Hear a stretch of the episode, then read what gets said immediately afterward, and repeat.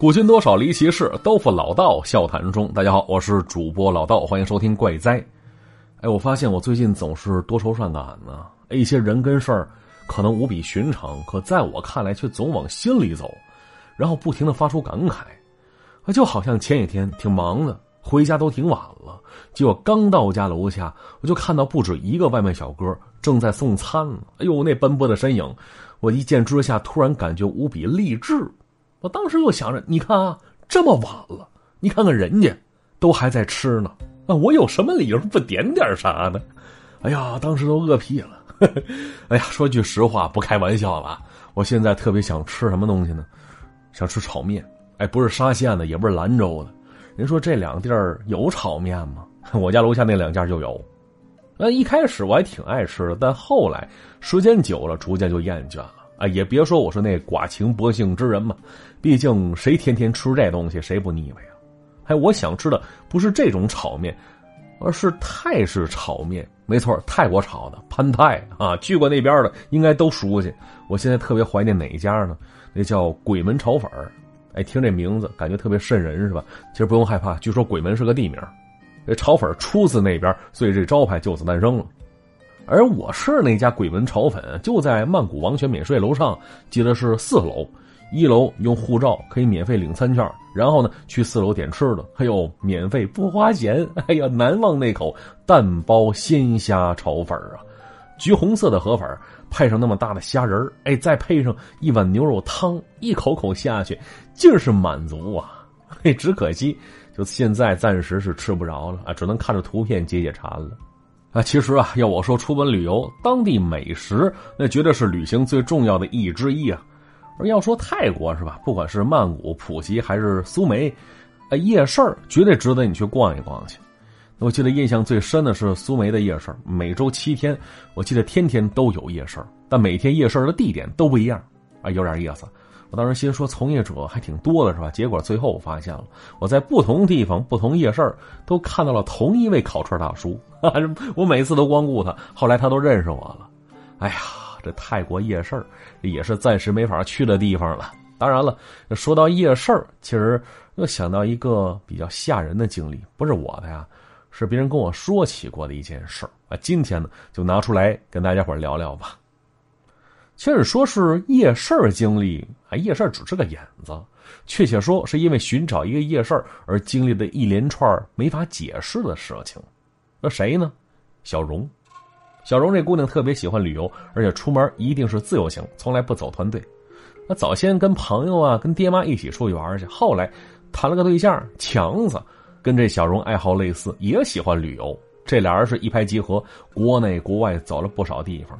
有些地方是走马观花、旅游打卡，有些地方呢是真心喜欢深入感受，就利用假期，呃，在当地待个一两个星期，体验一下当地人生活。这小荣跟强子是乐此不疲呀。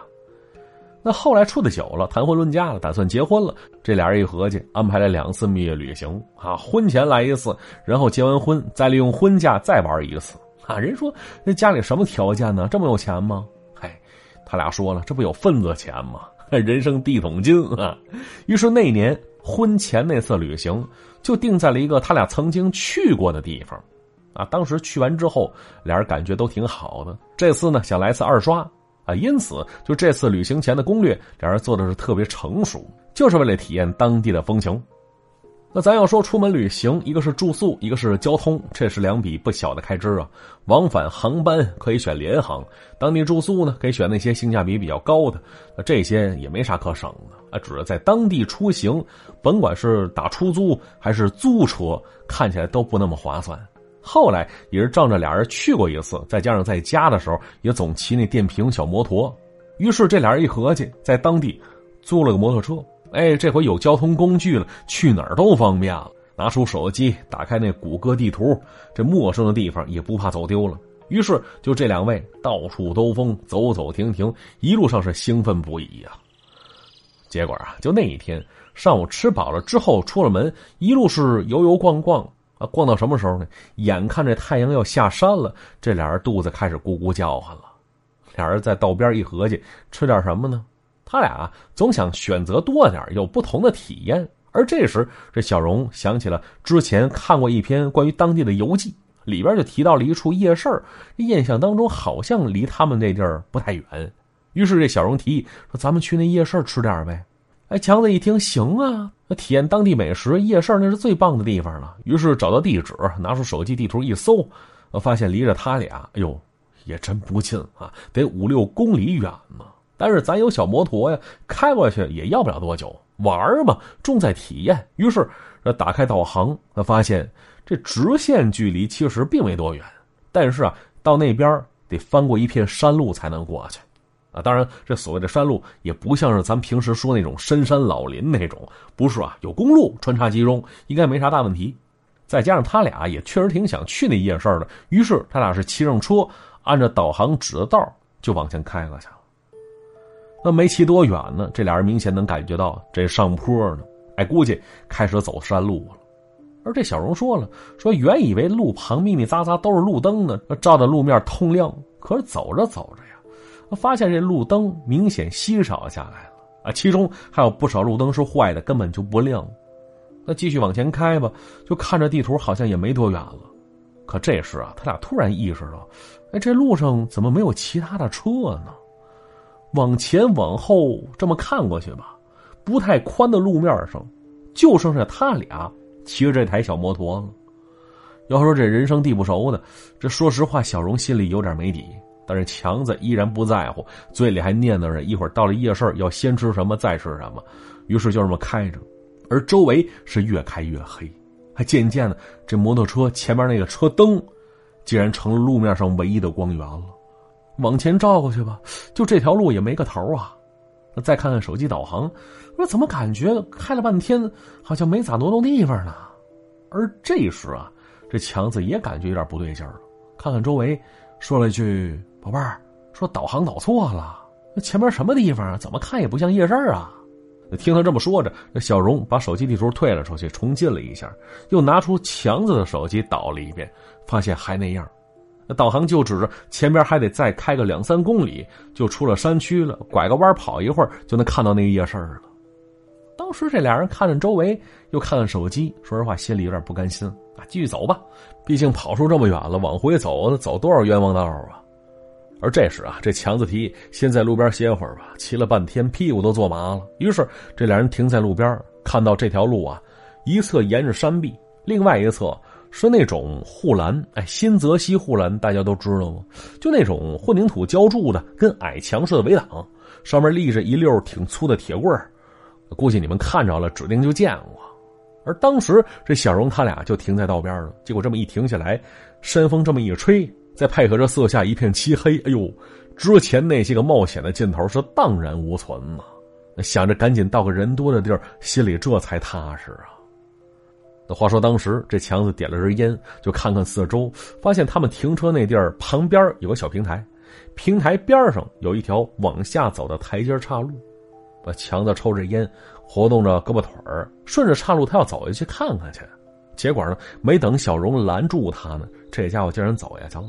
哎呦，这小荣事后啊，就因为这事儿跟强子大吵了一架。他说了：“你想干嘛就干嘛，压根不担心我的感受，是不是缺心眼儿啊？”啊，当然事后啊，这强子也吸取了教训。只是当时眼看着强子往下走，走下了台阶这小荣心里立刻害怕了。那毕竟当时自己一个人处在这地儿待着，搁谁谁不瘆得慌啊？于是这姑娘是手足无措的四周扫了一眼，可结果呢？映着月光，她突然看到隔着马路，哎，自己斜后方那个护栏那儿，好像坐着个人呢。那一见之下，这小荣浑身跟过了电似的，但眼睛下意识用余光又看了一眼，没错，就那护栏边上坐着个女的，披肩的长发是一动不动，此时背对着自己这边呢。那见此，这小荣合计着：说刚才开过来时怎么没见着这人呢？不是什么时候坐在这儿？坐这儿干嘛呀？这黑灯瞎火的。那接着，这小荣顺着那方向又看了一眼，结果就这么一眼，哟，差点把他吓背过气去啊！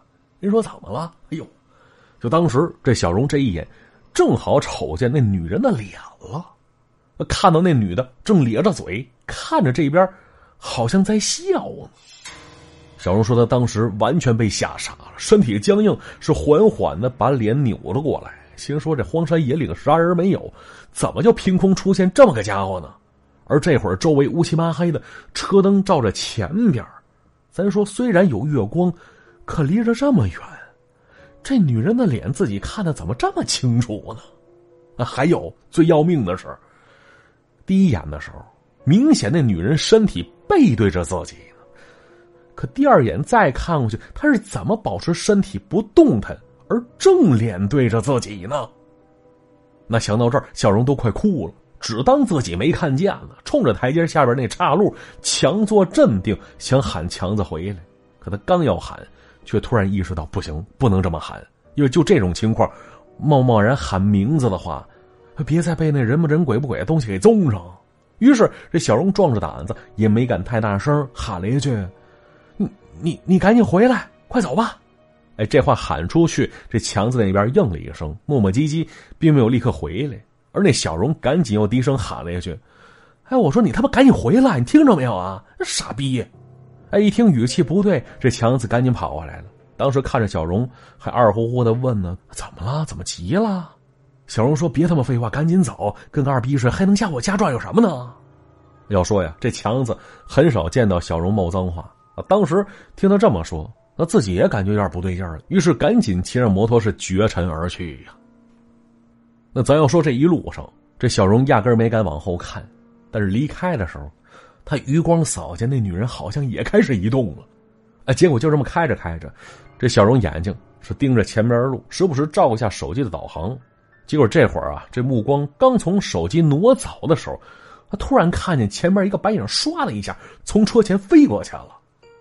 跟着这小荣是一声惊呼，哎，倒是把那强子吓了一跳，赶紧杀了说：“问他怎么了？”可是听小荣说完，这强子却一脸疑惑，说：“没见着什么白影飞过去啊。”就当时这小荣也有点含糊，说：“刚才是不是眼花了？”于是啊，他俩再次上路，就这么的又过了好一会儿，终于来到山下的市区了。这俩人，尤其是小荣，是终于松了一口气呀。就那天晚上，他俩是没再去那倒霉的夜市而是直接改道回酒店去了。因为据小荣后来说啊，当时被吓得不轻，实在没心情再干别的了。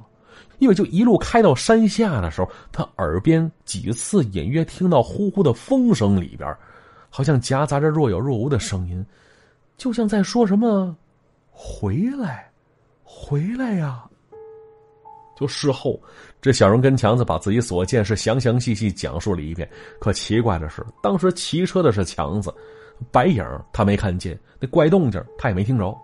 但这小荣依然庆幸，说自己当时头脑清醒了，就说那时候没喊强子的名字是对的，要不然呢，之后会发生些什么，真就不好说呀。而就这事之后，他俩是赶紧把那摩托退了，宁可多花点钱打出租。也不敢再骑个破车瞎转悠。好了，故事就先看到这里了。接下来看一下往期留言。自己的戴斯特尼他说了：“有没有跟我一样的？打开手机发现找不到聊天的人，于是打开喜马拉雅听老道的声音，笑一笑，听一听，感动一下。你好，陌生人，加油了！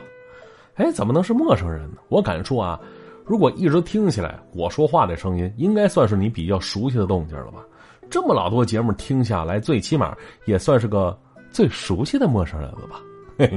一语阑珊说，第一次听老道讲故事是打车的时候，滴滴司机正放着怪哉呢，讲的是大学生独自在家发现猫表现的非常怪异那一期，都忘了叫什么名了，就觉得很好听，就问司机，司机告诉我叫怪哉，我当时心中默念，呃，也要下个喜马拉雅听一听，但是脑子不好，回到家下载好喜马拉雅，就把这怪哉这名给忘了。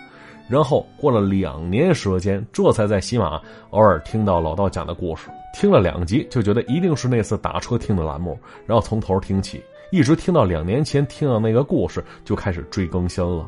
呃，最近终于追上了。还有老道书馆第一季、第二季，特别喜欢短片的，毕竟长篇脑子不好使，真有点迷糊。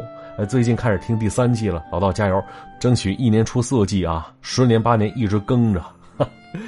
不是这找我找了两年时间，还好找着了，感谢你的支持啊！没错，这老道书馆第三季，说我都没成想后边的故事会如此精彩有趣啊！就现在半成品录到了两百多集了，哎，每次录制都有不一样的惊喜，后边的故事确实值得大家伙一听啊！那大家即刻起，赶紧去听去，没听的在喜马拉雅搜“老道书馆”找到第三季，目前日更当中，天天有更新，欢迎大家伙留言好评。听书的小妖说了：“说忘记第一次听老道故事是什么时候了，只记得是一听到这动静就有种安心的感觉。每次听老道娓娓道来故事，有惊有险，有怪有感动有气氛啊。总之，在这忙碌喧嚣的生活当中，有这么一位主播陪伴，也是一种美好啊。”哎，今天这留言环节怎么弄得跟告白似的，很暖心啊！其实这种美好可以更好一些，比方说你看看露露国际代购啊，微信添加 d l l z m g 六六，就那个大露露在美国的拼音首字母加上六六，美国直邮，正品保证，价格优惠，快去看看去吧。Z 内克他说了，老道，你说这世界上有没有比较省钱的路子呀？一天下来吃饭搭地铁，这买包烟几十块钱就没了，工资一发下来，钱包里那 W 就消失了似的，难受啊！不说了，我听完怪哉，我去干活去了。嘿，看来这朋友你是真的年轻啊，真的把握不住啊，慢慢来吧，其实都这样啊。啊，当然了，听完故事想跟我聊天的也可以添加我个人微信“主播老道”这四个字的全拼，再加上五二零，添加成功，随便跟我聊点什么都行。好，今天节目就到这里，我们下期再见。